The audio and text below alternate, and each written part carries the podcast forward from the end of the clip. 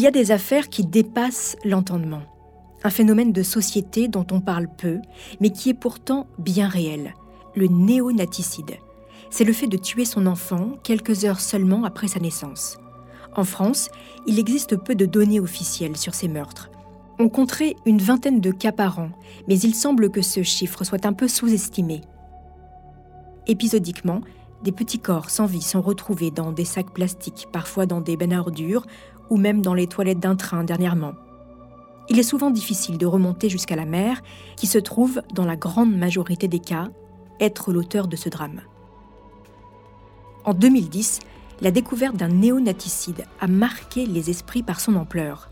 Dominique Cotteret, une femme sans histoire, aide-soignante, timide, réservée, enfermée dans un corps qu'elle déteste, tue huit de ses bébés à la naissance. Bienvenue dans Homicide, je suis Caroline Nogueras.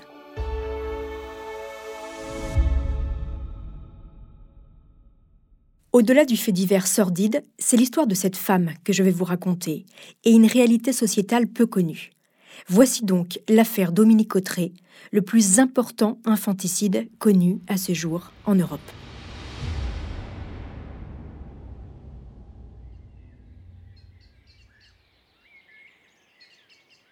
Samedi 24 juillet 2010, à Villers-au-Tertre, un village près de Douai, dans le nord de la France, entouré de terrils, paysage typique de ce bassin minier.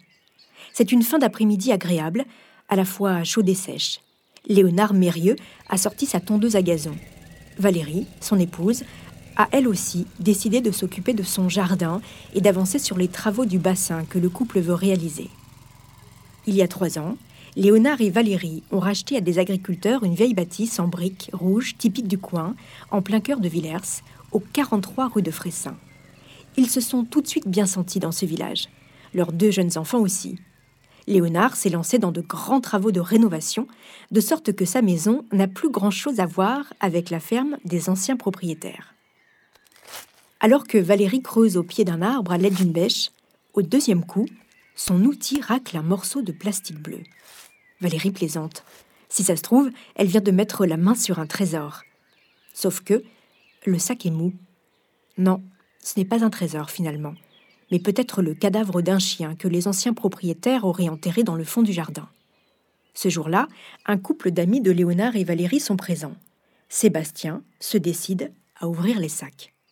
Il met des gants, déterre le sac bleu, l'ouvre. À l'intérieur, il y a un deuxième sac puis un troisième. Il défait le dernier nœud. Immédiatement, une odeur pestilentielle lui provoque des hauts jusqu'à suffoquer. Léonard le rejoint. Dans les sacs, c'est une vision d'horreur. Est-ce un petit corps humain avec deux trous à la place des yeux? Il y a un autre sac fermé. Les quatre amis, choqués, ne touchent plus rien et appellent la gendarmerie. Valérie voit le regard des gendarmes et elle comprend. Ces sacs ne contiennent pas des chiots ou des chatons morts. Non, cette fois-ci c'est évident. Au même moment, Éric Vaillant, le nouveau procureur de Douai, est dans son jardin. Il profite lui aussi des derniers rayons du soleil de cette fin d'après-midi d'été. Jeune magistrat, il a pris ses fonctions il y a trois semaines seulement. Le coup de fil des gendarmes va mettre fin à son week-end et signer le début de la plus incroyable affaire de sa carrière. Dépêché dans la maison des Mériaux, Éric Vaillant est immédiatement rejoint par le médecin légiste qui constate l'évidence. Les deux corps sont des nourrissons. Ils sont transférés par les pompes funèbres à l'Institut médico-légal de Lille. Les gendarmes et le procureur ne quitteront les lieux qu'au milieu de la nuit, hantés par l'image de ces deux bébés morts. Qui les a tués puis les a enterrés ici L'enquête pour meurtre vient de s'ouvrir.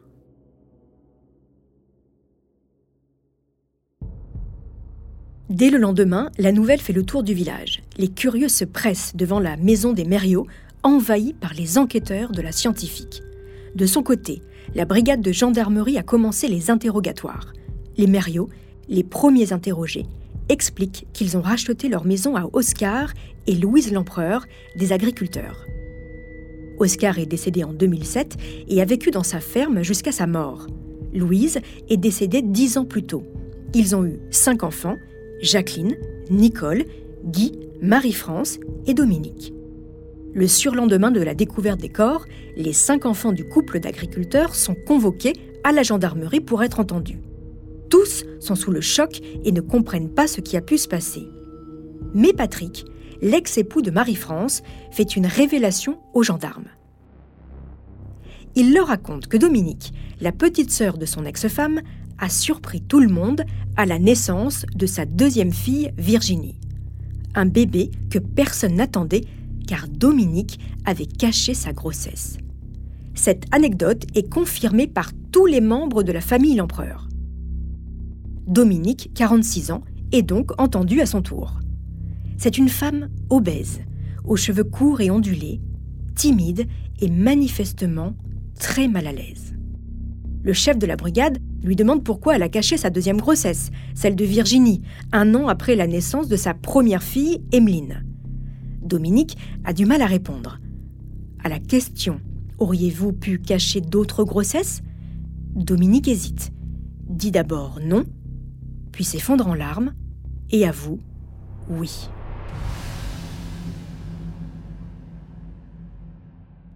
La mère de famille est tout de suite placée en garde à vue. Et elle raconte. Après la naissance de sa fille Virginie, elle a pris pendant trois mois la pilule contraceptive délivrée par la maternité. Une fois les plaquettes terminées, elle arrête tout moyen de contraception. Elle ne se protège pas et a régulièrement des rapports sexuels avec son mari. Dominique retombe enceinte et à nouveau, elle ne dit rien à personne, ni même à son mari, qui n'a rien vu. Elle ne change aucune de ses habitudes et travaille jusqu'au bout. Dominique est aide-soignante à domicile auprès de personnes âgées. Au mois de décembre 1989, dans sa chambre, elle ressent des contractions, elle s'allonge et accouche toute seule dans son lit.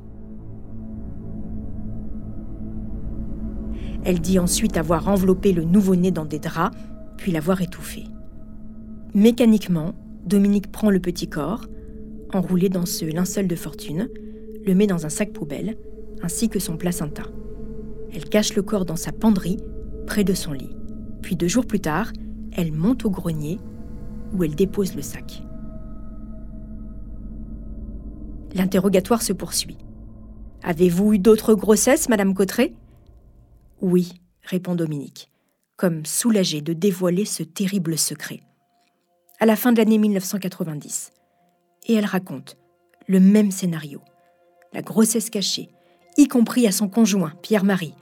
L'accouchement, seul, en 1991, l'étouffement du nouveau-né et le corps caché au grenier de la maison.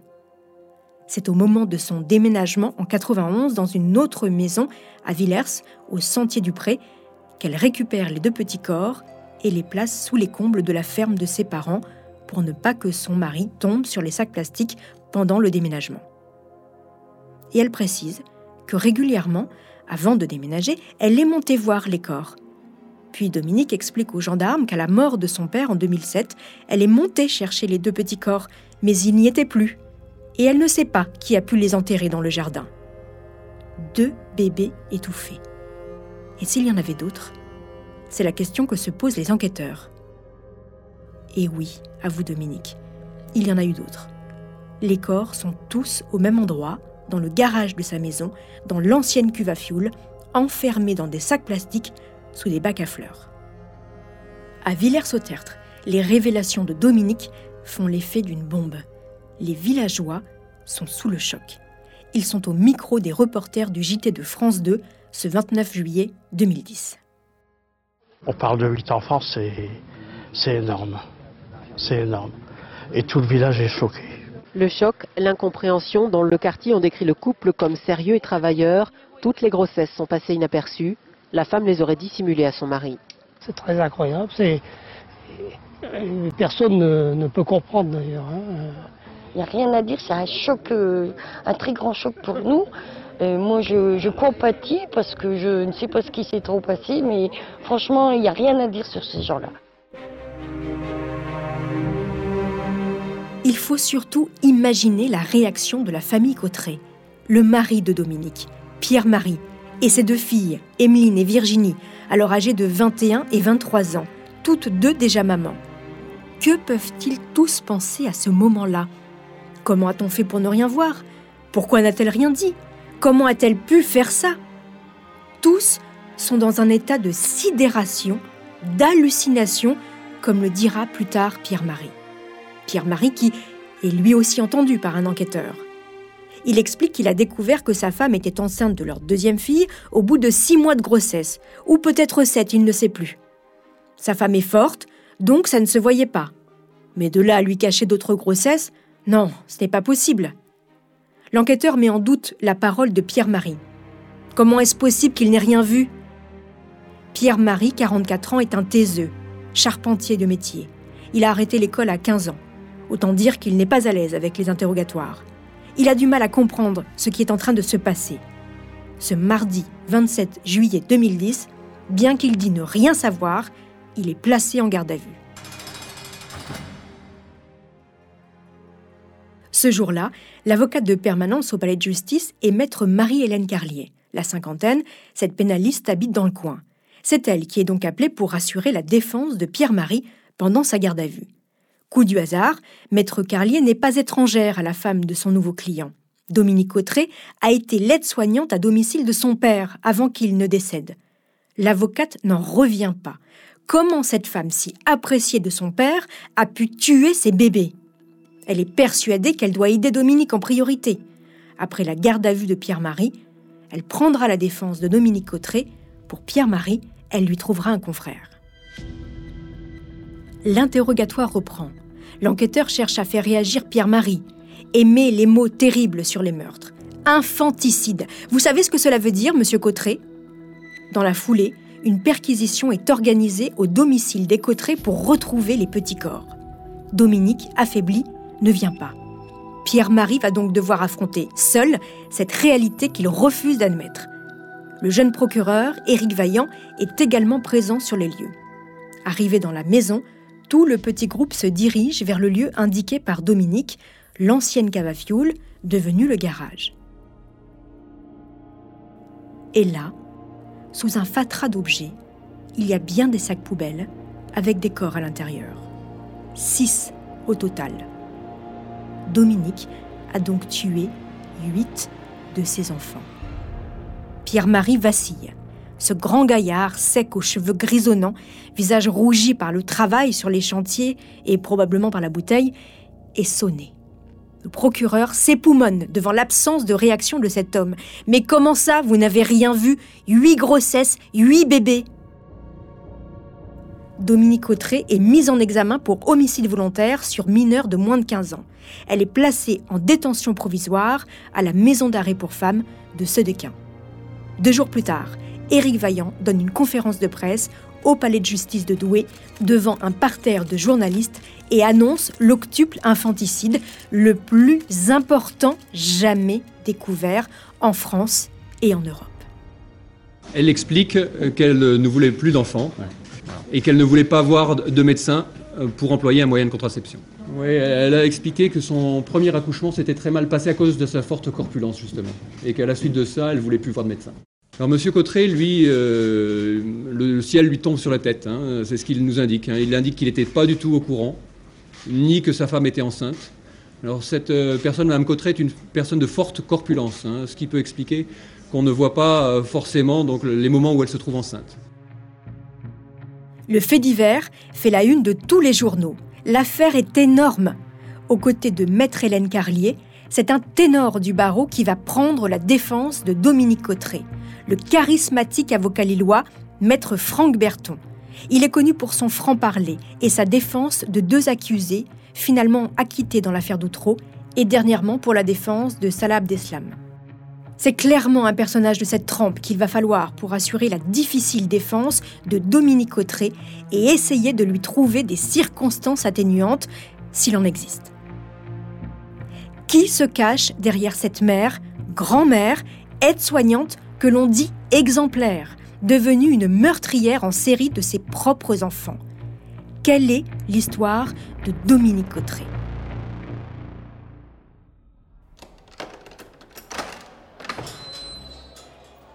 Dominique, placée en détention provisoire, est extraite de sa cellule de la prison de femmes de Sedequin à plusieurs reprises.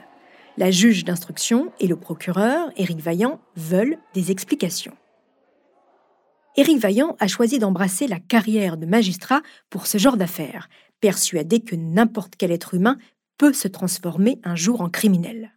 Avec Dominique, il en a la preuve, et il veut comprendre. Comment cette femme, que l'on sent si mal à l'aise dans ce corps qu'elle est, a-t-elle pu en arriver là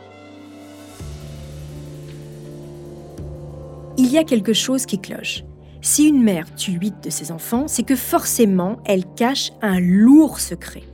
C'est en tous les cas avec ce postulat que les gendarmes, le procureur et la juge vont mener leur interrogatoire. Dès les premières auditions, Éric Vaillant demande à Dominique si elle n'a pas été victime d'abus sexuels. Les bébés sont-ils tous de Pierre-Marie, son époux? Quelles étaient ses relations avec son père dans sa jeunesse? Puis plus tard, ne l'aurait-il pas violé? Les bébés pourraient-ils être les siens? Non, répond à chaque fois Dominique, mal à l'aise face aux questions des enquêteurs. Alors pourquoi? Et Dominique raconte. Elle raconte d'abord son premier accouchement en janvier 1987. Un cauchemar. À cause de son surpoids, sa fille Emeline a du mal à sortir. La sage-femme lui parle mal et lui explique que si le bébé a tant de difficultés à s'engager, c'est parce qu'il est coincé par la graisse. Et d'ajouter, si tu reviens à la maternité et que tu es aussi grosse, tu auras affaire à moi. Après son retour de couche, Dominique prend la pilule pendant trois mois, mais ne retourne pas voir un médecin pour se faire prescrire de nouvelles plaquettes. Elle se dit terrorisée par le corps médical. Pourtant, la maternité la comble de bonheur. Elle est épanouie avec Emeline. Mais quand elle tombe à nouveau enceinte de sa deuxième fille, quelques mois plus tard, elle cache sa grossesse sans vraiment de plan précis. Au bout de six mois, Pierre-Marie se rend compte que sa femme est enceinte et lui demande d'aller consulter. Virginie verra le jour un an et demi après sa sœur, en 1989, à la maternité, probablement une miraculée. Évidemment, la famille ne comprend pas. Pourquoi Dominique a-t-elle caché sa grossesse? Peu de temps après, la mère de famille tombe à nouveau enceinte. Et comme personne ne s'en aperçoit, elle ne dit rien. Épouse fidèle, femme dévouée à sa famille, Dominique ne change rien à ses habitudes. Elle continue de se lever à 5 heures du matin pour ranger la maison, préparer la gamelle de son mari ainsi que ses vêtements.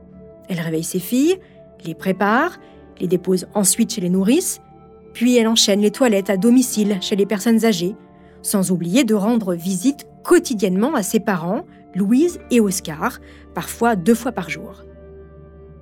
Dernière de la fratrie de cinq enfants, elle est restée très proche d'eux, et notamment de son père. Elle leur fait les courses, range un peu la maison, prend le café, et puis rentre chez elle, prépare à dîner, attend parfois tard que son mari revienne du travail ou de chez des amis à qui il a rendu des services, des petits boulots de manutention, arrosés d'un bon apéro en guise de remerciement. Après le dîner, Pierre-Marie s'affale devant la télé, puis monte se coucher, souvent ivre-mort. Il ne voit rien des grossesses de sa femme. Dominique accouche, seule, de son troisième enfant, un garçon, et l'étouffe tout de suite après. Puis il y a le quatrième, dont on connaît à peu près la date, contrairement aux autres, entre le 25 et le 28 mars 1991. Oui, on connaît la date car Dominique est hospitalisée à ce moment-là pour une grosse crise d'épilepsie. Elle accouche dans les toilettes du couloir de l'hôpital de Déchy. Trois autres malades, âgés, partage sa chambre. Elle nettoie tout, garde le corps dans le placard de la chambre, puis comme si de rien n'était, elle ressort le cadavre de son bébé et le placenta dans son sac. Le personnel hospitalier ne voit rien. Pour les autres bébés, elle accouche la nuit, se tordant de douleur dans le lit conjugal à côté de son mari qui, selon Dominique, n'entend et ne voit toujours rien. Elle va dans les toilettes, nettoie, place dans des sacs poubelles, à chaque fois, les petits corps sont laissés un temps au pied du lit avant d'être cachés dans l'ancienne cave à fioul dans le garage, et cela pendant dix ans. Auditionné par la juge d'instruction, Pierre-Marie confirme qu'il ne s'est aperçu de rien. Jamais. Les sacs au pied du lit? Il pensait qu'ils contenaient de vieux vêtements de sa femme. L'odeur nauséabonde qui émane de la chambre? Pierre-Marie pensait que c'était à cause des trois chiens de la famille qui dormaient avec eux, mais aussi à ses fortes odeurs de pied. Il ne s'étonnait pas non plus que sa femme laisse été comme hiver la fenêtre de leur chambre ouverte. À peine croyable. Alors, pour tenter de comprendre, le mardi 28 septembre 2010, un transport sur la scène des crimes est organisé avec Pierre-Marie et Dominique en présence de la juge, du procureur et de quelques gendarmes.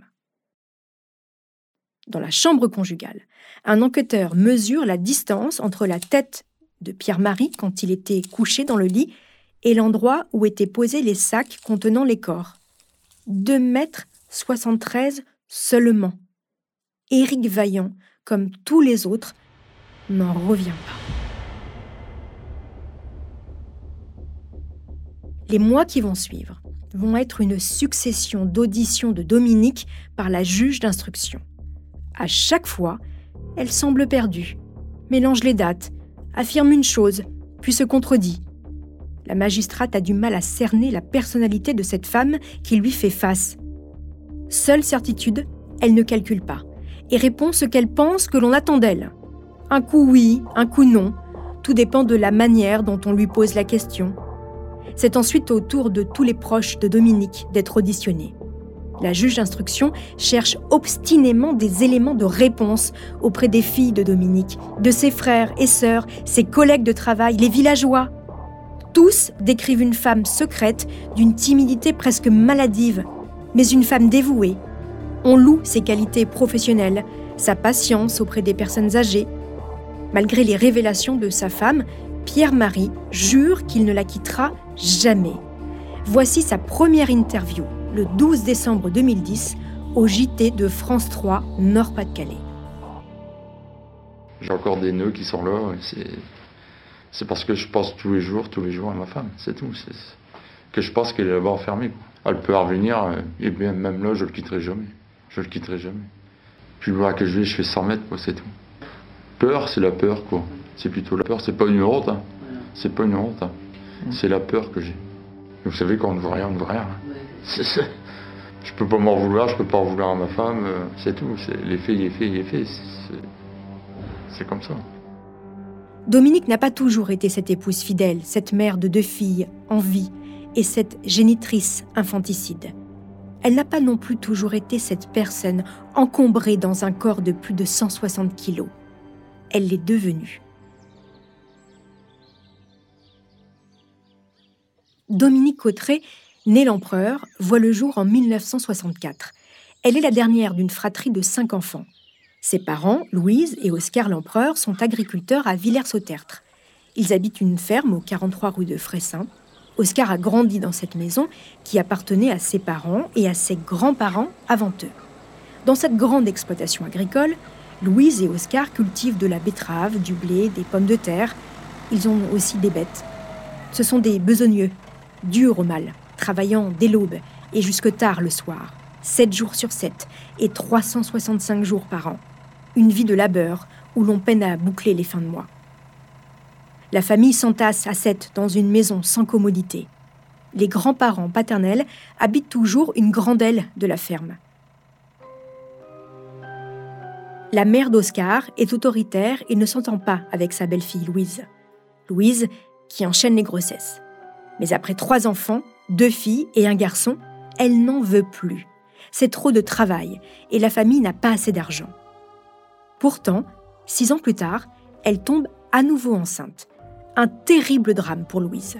Ce bébé, elle n'en veut pas et fait tout pour s'en débarrasser jusqu'à sauter du haut de ses chaises. Elle rentre dans une terrible dépression pendant neuf mois. Mais cet enfant voit le jour, elle s'appelle Marie-France et il faut bien l'accepter. Cinq ans plus tard, Louise tombe à nouveau enceinte. Ce bébé à venir n'est évidemment pas voulu, mais Louise se résigne et accepte mieux cette nouvelle grossesse. Dominique vient au monde et il se passe quelque chose d'étrange avec cette petite dernière. Pour qu'elle se taise, Louise la gave. Dans son biberon, elle rajoute des morceaux de beurre. Dès qu'elle pleure, un biberon au beurre. Dominique est pourtant un bébé sage que l'on entend peu puis elle devient une petite fille au joli visage joufflu, toujours discrète, bonne élève. Évidemment, elle est de plus en plus ronde, mais Louise continue à nourrir sa fille, beaucoup, sans trop écouter les pédiatres qui tirent la sonnette d'alarme. Dominique passe beaucoup de temps avec son père et l'aide dans les menus travaux de la ferme.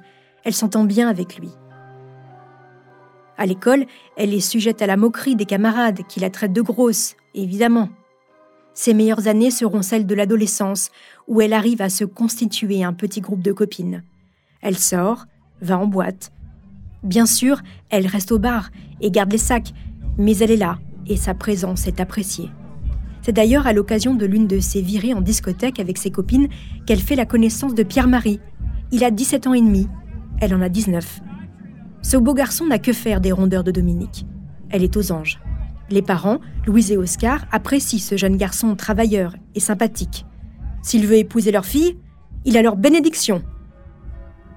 Dominique et Pierre-Marie se marient en 1985. C'est le bonheur. Mais Dominique, au fond d'elle, n'a jamais oublié cette phrase de sa mère, envoyée à ses filles comme une injonction. Pas plus de deux enfants, ne commettez pas la même erreur que moi. C'est le 2 février 2011 que tout bascule, lors de la sixième audition de Dominique Cotteret devant la juge d'instruction.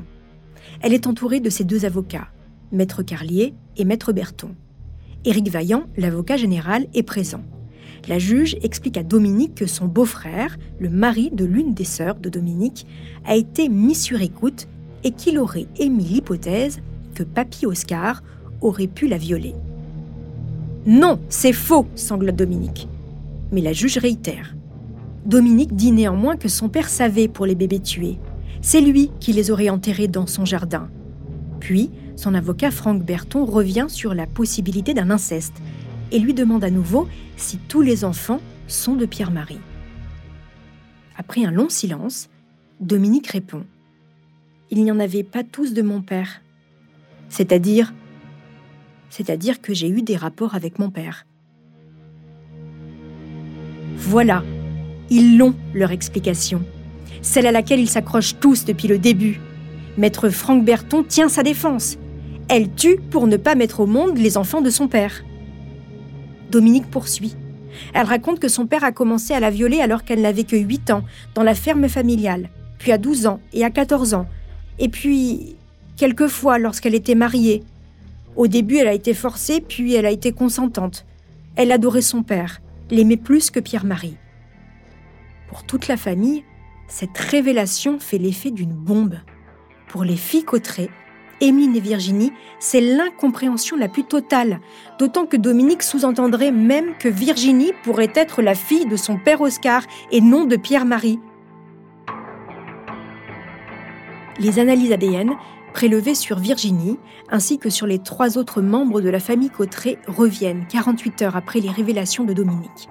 Deux jours d'angoisse terrible pour la jeune femme. Mais il n'en est rien. Virginie est bien la fille de Pierre-Marie puis c'est au tour des cadavres des nourrissons. Les analyses reviennent également. Aucun n'est l'enfant d'Oscar l'Empereur. Mais cela n'enlève rien à la peur supposée de Dominique. En tous les cas, c'est la défense que va tenir son avocat Franck Berton. Mais il y a un autre aspect juridique que le ténor du barreau va faire jouer la prescription des meurtres qui ont tous été commis il y a plus de dix ans. Sauf que, face à lui, un autre homme n'a pas l'intention d'en rester là c'est Éric Vaillant, l'avocat général, celui qui défend la société. Il n'est pas question que ces enfants privés d'une vie restent dans l'oubli et que Dominique Cotteret ne soit pas punie pour ce qu'elle a fait. Dans cette bataille judiciaire qui se joue désormais entre le parquet et la défense de Madame Cotteret, qui va gagner? La mère infanticide sera-t-elle jugée aux assises? Comment va se dérouler la suite de cette affaire? Elle sera pleine de rebondissements comme il en existe peu. Mais avant d'aller plus loin dans cette affaire, je vous invite à une petite pause.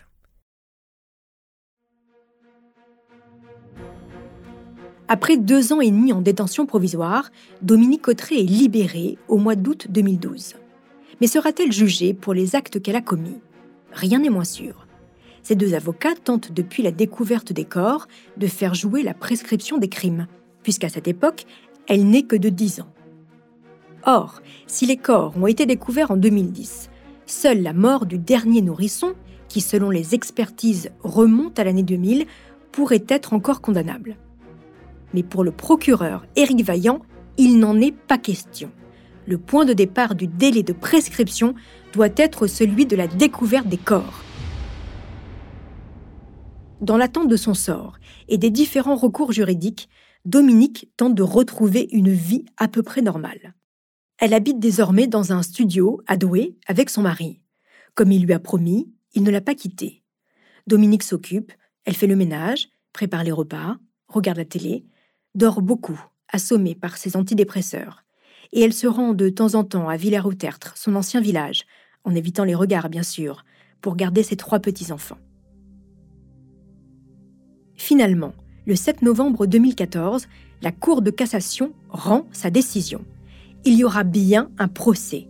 Dominique Autré devra répondre de ses actes devant la Cour d'assises. La date est fixée au 25 juin 2015. Éric Vaillant, le procureur, va même plus loin. Il décide d'inscrire à l'état civil les huit bébés et de donner à chacun d'entre eux un prénom. Ainsi, il souhaite leur redonner une dignité. Xavier, Hubert, Fleur, Ingrid, Alphonse, Mariette, Blandine et Judith. Pour Dominique Cotteret, ces prénoms lui font l'effet d'un électrochoc. Elle, qui n'a jamais souhaité regarder le visage de ses enfants à leur naissance, elle est peut-être en train de prendre conscience de l'extrême gravité de ses actes. Le 26 avril 2015, dans son studio, pour la première fois, elle s'exprime publiquement et donne une interview à une journaliste de La Voix du Nord. Madame Cotteret, vous, vous êtes libre depuis deux ans et demi. Comment est-ce que vous vivez aujourd'hui? J'essaye de reconstruire, de me reconstruire avec mon mari, enfin, ma famille, mes enfants, mes petits-enfants. Votre mari est toujours là? Toujours, toujours, oui. C'est important ça? Important. Que vous soyez restés ensemble Très important. Mhm. Est-ce que vous comprenez le- l'ampleur des réactions qu'il y avait eu en 2010 à Villers-au-Tertre après la découverte des faits Ce raz-de-marée d'émotions qui, était- Mhm. qui était à Villers? Oui, j'ai enfin, compris que c'était des... très grave, Mhm. Qu'est-ce qui était grave? Les faits que j'avais commis. Est-ce que vous pouvez expliquer aujourd'hui à vous-même et aux autres ce qui s'est passé dans votre tête pendant toutes ces années? Vous, vous m'avez parlé tout à l'heure de- d'un engrenage dans lequel vous vous sentiez prisonnier. Oui, j'étais pris dans un engrenage. J'avais pas de solution. Vous aviez peur de quelque chose? Peur du regard des autres. euh, Qu'est- Qu'est-ce que vous ressentez aujourd'hui d'avoir pu parler de tout ça, d'avoir pu révéler tout ça à des gendarmes, à des juges, maintenant à des journalistes? Un soulagement. Soulagement. Dominique a tant de mal à se raconter. Chaque mot, chaque phrase lui coûte. Elle n'a pas appris à manier la langue française avec toute sa subtilité. Dans sa famille d'agriculteurs, puis avec son mari, les mots servent à dire les choses du quotidien, pas à les analyser. Alors, comment va-t-elle réagir face à la cour, aux jurés, à sa famille et à toute la presse qui va la dévisager pendant plusieurs jours et lui demander des explications? Ce 25 juin 2015, cinq ans après la découverte des corps, devant le palais de justice de Douai, je vous laisse imaginer le monde qui se bouscule pour aller voir le visage de cette meurtrière. Dominique, désormais âgé de 51 ans, arrive d'un pas difficile dans la salle des assises. Son obésité morbide la gêne dans ses moindres gestes. Elle porte un long gilet gris, informe, par-dessus des vêtements noirs. Les cheveux courts, le regard perdu derrière des lunettes aux montures sombres. Sur son visage, on peut lire l'expression à la fois de tristesse et de terreur face à ce qui l'attend. Elle sait qu'elle encourt la réclusion criminelle à perpétuité. Ses avocats lui ont expliqué. Mais cette femme, photographiée et filmée pendant quelques minutes par une horde de journalistes, il faut bien l'avouer, n'a pas du tout le visage d'un monstre. Au premier rang, sa famille, ses deux filles, Emmeline et Virginie, et son mari, Pierre Cotteret, qui ne l'ont jamais abandonnée. Ils se sont constitués partie civile pour comprendre. Il y a aussi les associations de défense des enfants. Dès cette première journée d'audience, c'est surtout l'extrême fragilité de l'accusée qui ressort. Elle répond timidement. Elle est en larmes, dit tout et son contraire, comme durant toute l'instruction et les 17 interrogatoires. Dominique reste cette femme insondable. Écoutez le reportage du JT du Nord-Pas-de-Calais ce 25 juin 2015. Dès le début de l'audience, Dominique Cotteret avoue une fois de plus avoir tué huit nourrissons entre 1989 et 2000 à Villers-au-Tertre, son obésité masquant ses grossesses, sa terreur des médecins, son amour pour ses deux filles, sa prison intérieure. Dans ces procès, Maître Rodolphe Constantino, avocat de l'association Enfance et Partage.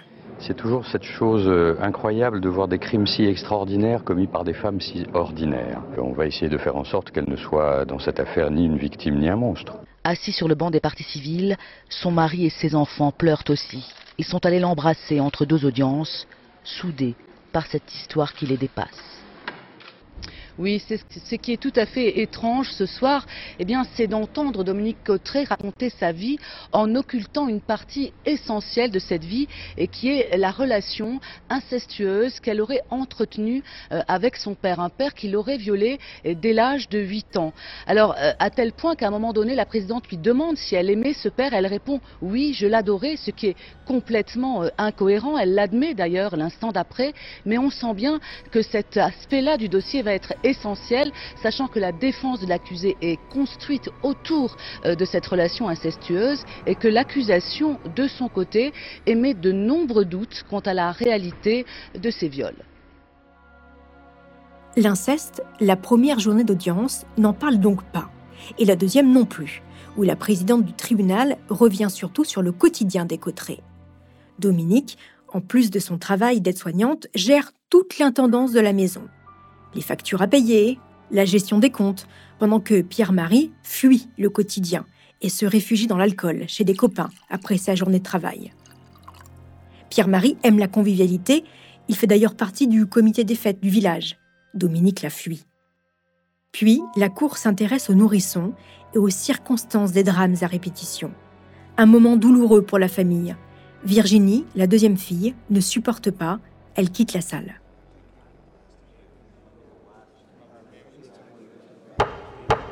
Lundi 29 juin 2015. Troisième jour de procès devant les assises de Douai. Les débats s'ouvrent sur la relation incestueuse entre Dominique et son père. Depuis quelques jours, Éric Vaillant, le procureur, contrairement aux avocats de la défense, commence à en douter. Il se demande si pendant ces cinq années d'instruction, ils ne se seraient pas tous trompés. Alors, il descend de son estrade, se rapproche de l'accusé et commence à lui poser des questions simples. Votre père vous a volé votre virginité? Oui. Pierre-Marie s'est donc aperçu qu'il n'était pas le premier Oui, enfin, il ne me l'a pas dit. Madame Cotteret, j'en arrive à la conclusion que si votre père a fait tout ce que vous dites, c'est un immense salopard. Ne vous a-t-on pas, Madame Cotteret, poussé à dire cette histoire d'inceste? Non. Il n'est pas trop tard pour dire la vérité, mais mesurez bien l'enjeu. Éric Vaillant en a fini avec l'accusé. Puis, c'est au tour de son avocat Franck Berton de prendre la parole. Il interroge sa cliente, sans ménagement. Vous allez vous réveiller Vos filles sont là. Pouvez-vous jurer sur leur tête que votre père vous a violé Après un long silence, Dominique répond. Non. Franck Berton réitère sa question pour être sûr d'avoir bien entendu. Il ne vous a pas violé et Dominique, dans un souffle, répond à nouveau Non. Puis s'effondre en larmes. Dans la salle d'audience, c'est la surprise générale. Dominique Cotteret a menti à tout le monde. Ses filles, son mari, à quelques mètres seulement d'elle, restent tous muets, sidérés par cette nouvelle révélation. Quant à sa défense, elle vient de s'écrouler comme un château de cartes. La présidente de la Cour, Anne Second, suspend la séance.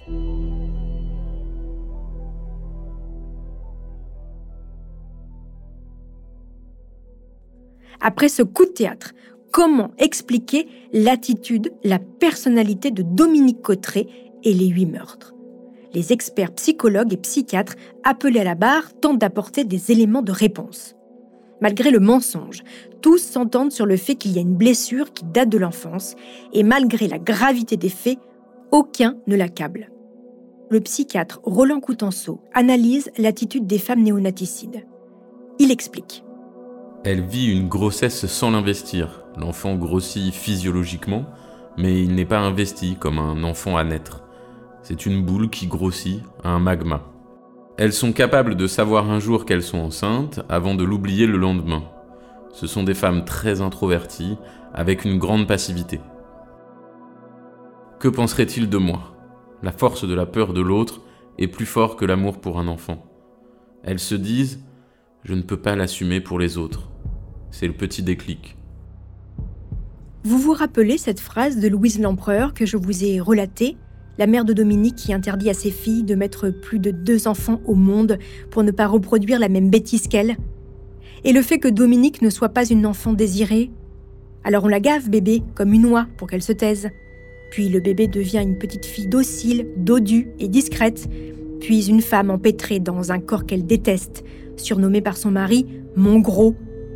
Plus elle grossit et plus elle devient invisible. Elle est peut-être bien là, la construction mentale de Dominique Cotteret que son entourage n'a jamais voulu regarder ni écouter.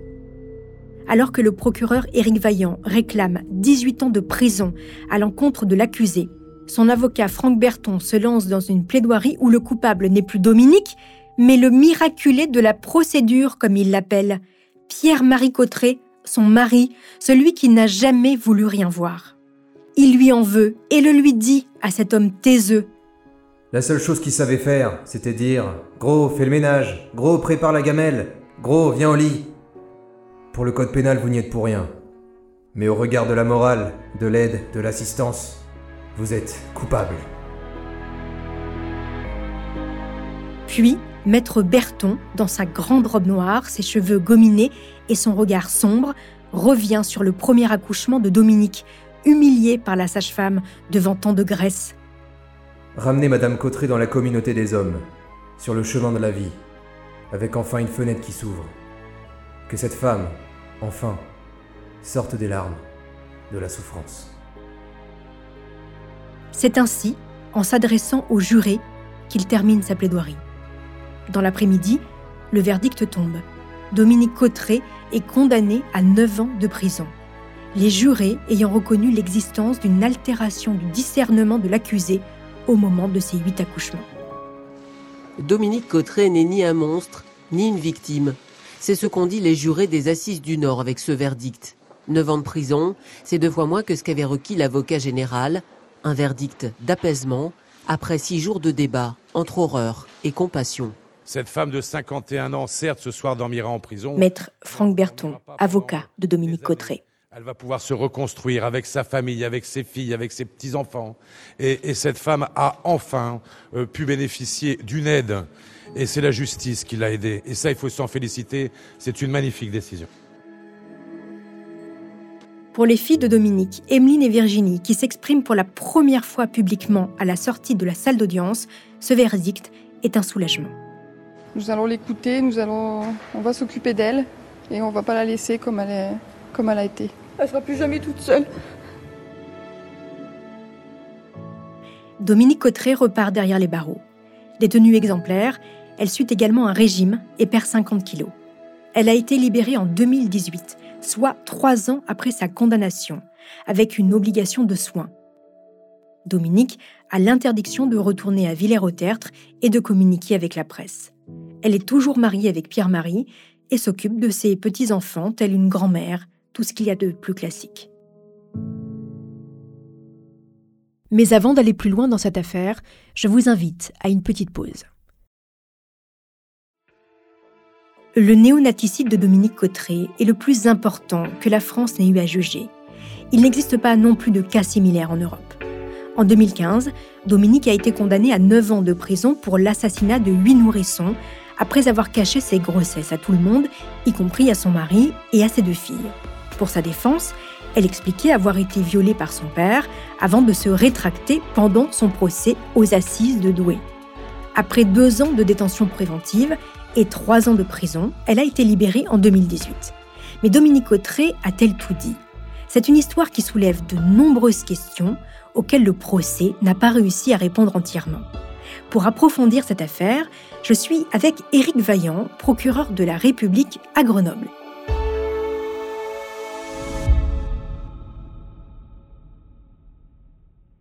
Éric Vaillant, bonjour. Bonjour Madame Nogueras. Merci beaucoup d'avoir accepté mon invitation. Alors, quand l'affaire Cotteret éclate en 2010, vous venez de prendre vos fonctions à Douai, dans les Hauts-de-France. Vous êtes alors jeune procureur et vous n'imaginez certainement pas que vous allez être confronté ce samedi d'été à cette découverte macabre. Quel souvenir gardez-vous de cette journée? Je me souviens parfaitement de l'endroit où je me trouvais, donc euh, en, cette fin juillet, au moment de l'appel téléphonique des gendarmes, euh, m'annonçant la possible découverte de deux cadavres dans, le jardin d'une maison. J'étais sur ma terrasse dans mon petit jardin du Nord. Et, voilà, le, cours de mon existence judiciaire allait être bouleversé par cet événement, par oui, ce procès qui restera donc le grand procès de ma carrière. Très vite après la découverte des deux premiers corps, Dominique Cotteret avoue qu'elle est la mère de ces deux bébés et qu'elle les a tués. Comment elle est, Dominique, lors de son premier interrogatoire? Quelle est son attitude? Dans mon souvenir, Madame Cotteret gardera donc la même attitude du début à la fin de la procédure. Donc c'est une femme euh, réservée euh, qui a quand même du mal à s'exprimer et à laquelle euh, il faut tirer les verres du nez. Au point que d'ailleurs, on s'est aperçu au cours de la procédure qu'on avait une certaine tendance les uns et les autres donc à lui faire dire un petit peu ce qu'on avait envie d'entendre. Alors justement, euh, j'en viens à, cette hypothèse que vous émettez très vite. Vous soupçonnez que Dominique a été violée par son père. Pourquoi? Qu'est-ce qui, dans son histoire personnelle, vous fait envisager cette piste? Il y a plusieurs raisons. Euh, la première raison, c'est que dans la famille, il y a quelques membres de la famille qui disent qu'il y avait un secret de famille. Donc déjà, ça nous, met la puce à l'oreille sur cette hypothèse. Et puis l'autre raison, je pense la, plus grande, la plus importante, c'est que face à, une telle situation donc de 8 infanticides, hein, c'est quand même le plus gros infanticide jamais euh, révélé euh, dans les archives judiciaires connues en France et peut-être même dans le monde, même s'il y a sans doute eu donc des infanticides aussi importants euh, dans l'histoire de l'humanité, mais des, infanticides aussi nombreux et aussi répertoriés, je crois que c'est le, le, seul. Et du coup, on, se dit, mais c'est tellement énorme, c'est tellement hors norme qu'il doit bien y avoir une explication comment une femme peut en arriver à tuer à huit reprises euh, ses bébés. Et l'explication d'une perturbation psychologique liée à des viols et agressions sexuelles ben, nous vient donc euh, à l'esprit aux uns et aux autres, aux enquêteurs, à, moi-même et, même aux avocats de la défense. Voilà. Et on se dit, il faut qu'on creuse cette piste.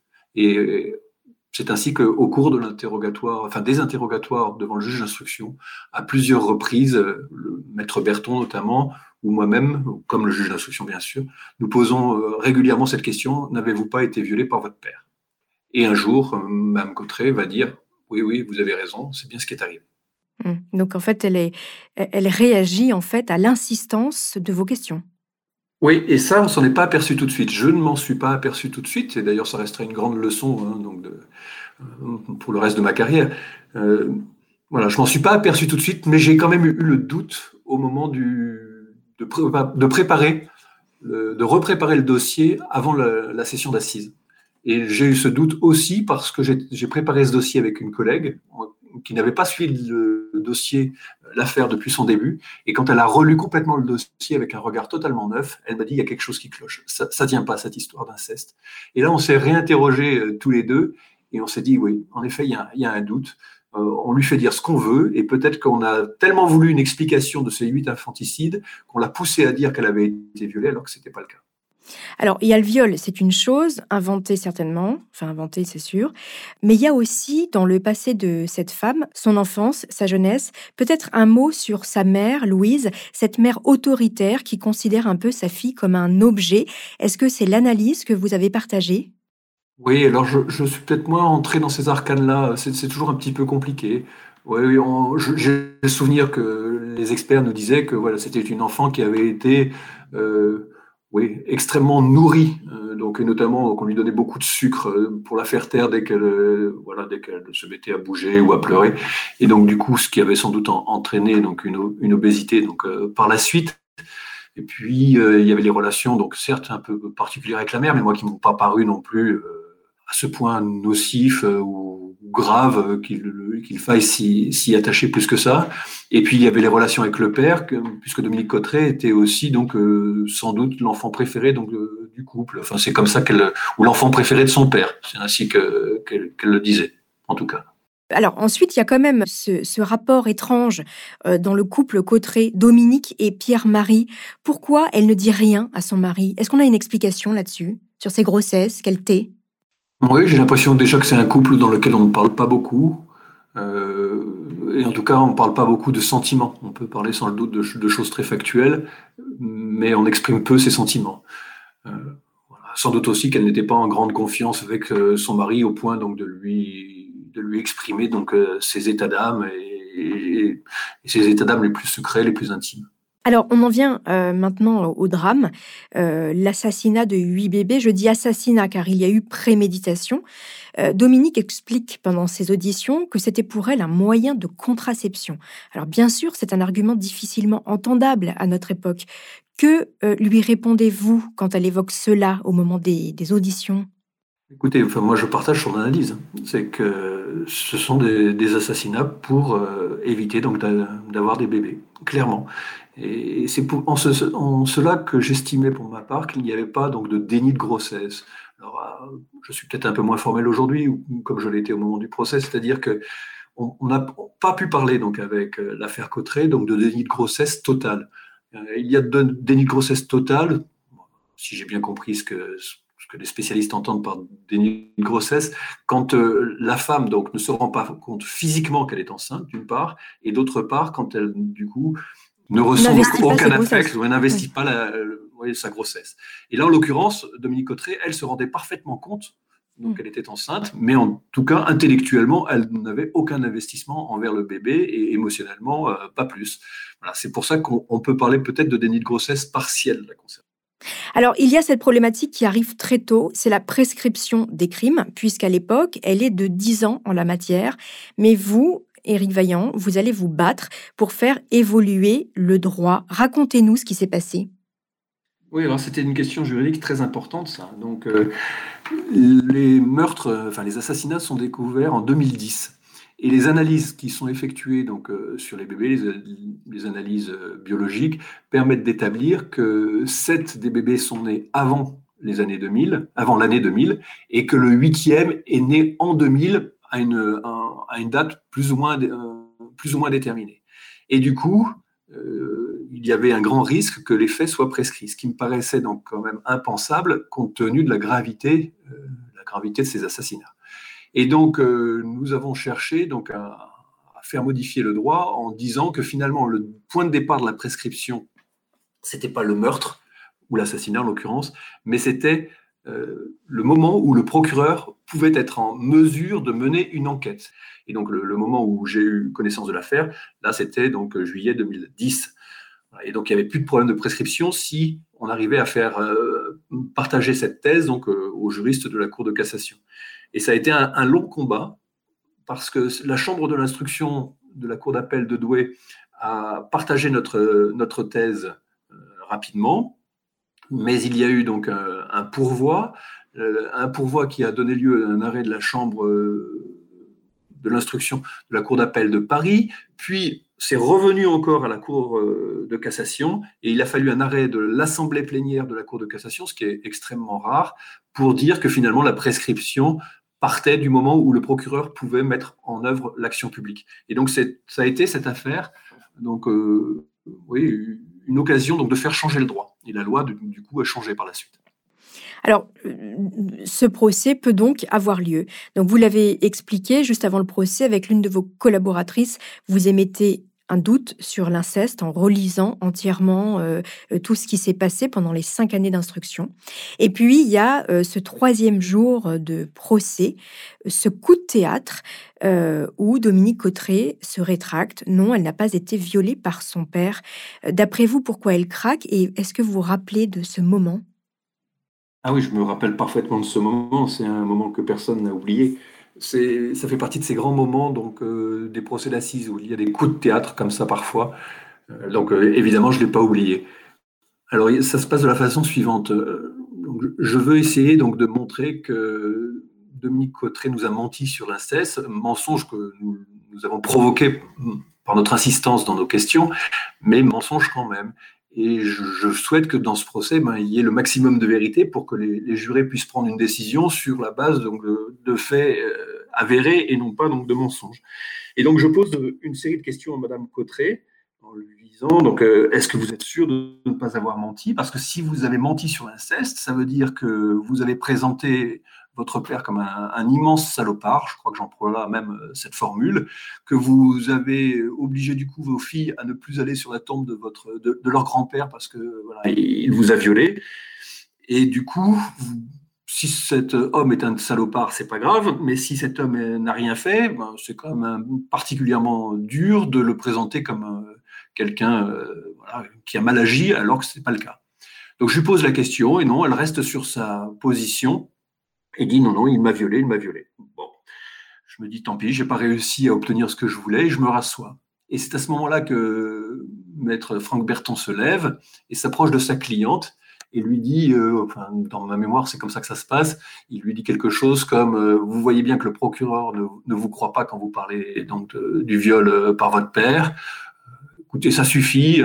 maintenant, voilà, il faut que vous nous disiez la vérité, puis que vous, vous juriez. Vous n'avez qu'à jurer sur la tête de vos filles que votre père vous a violé. Et là, Dominique Cotteret le regarde et répond d'une toute petite voix non. Et donc tout le monde comprend que elle, a menti, qu'elle ne veut pas passer donc le cap du parjure. Mhm. Et du coup, le procès, la, présidente de, de l'audience arrête le procès et ordonne une suspension donc de l'audience et, voilà, c'est le coup de théâtre. Et donc, euh, tout change donc après cette suspension d'audience. Alors, avant de, avant de parler de la condamnation, il y a une question qui demeure, et je pense qu'il n'y a pas eu de réponse. Est-ce que on, on, sait qui a pu déplacer les deux corps retrouvés dans le jardin? Puisqu'il y a une chose sur laquelle elle n'a jamais changé, euh, c'est de dire qu'elle ne sait pas qui a enterré les deux corps dans le jardin. Et il y a eu une hypothèse qui a été émise, celle d'Oscar l'empereur. Oui, et ce point, vous faites bien d'en reparler, puisque ça faisait partie aussi des éléments qui pouvaient donc euh, nous pousser à penser qu'il y avait eu inceste.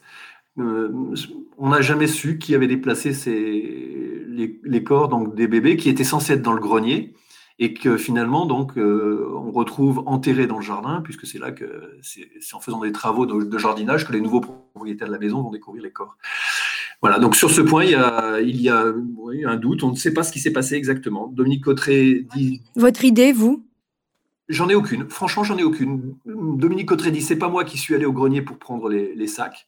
Le mari de Dominique Cotteret disait je vois mal ma femme monter au grenier parce que le, pour monter au grenier c'est pas facile. Elle est, elle est obèse et l'escalier est particulièrement étroit. Dominique Cotteret a dit c'est pas moi. Elle a émis l'hypothèse que ça pouvait être son père. Là, c'est un, point qui reste totalement indéterminé. Et, en l'occurrence, j'arrive pas à me faire une conviction forte sur le sujet. Mhm. Vous aviez réclamé 18 ans, euh, Éric Vaillant. Les jurés ont été plus indulgents. Ils ont condamné Mme euh, Madame Cotteret à 9 ans de prison. Euh, votre avis par rapport à cette condamnation?